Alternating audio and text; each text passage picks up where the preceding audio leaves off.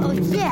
你了吗你了吗？大一个红牌就给你，的 OK 啊。今年有没有贴春联啊？过年为什么要贴春联？那不是因为它美不了啊！要你放这个红洞洞的东西，当然是有原因的啦。那我又要讲故事了啦。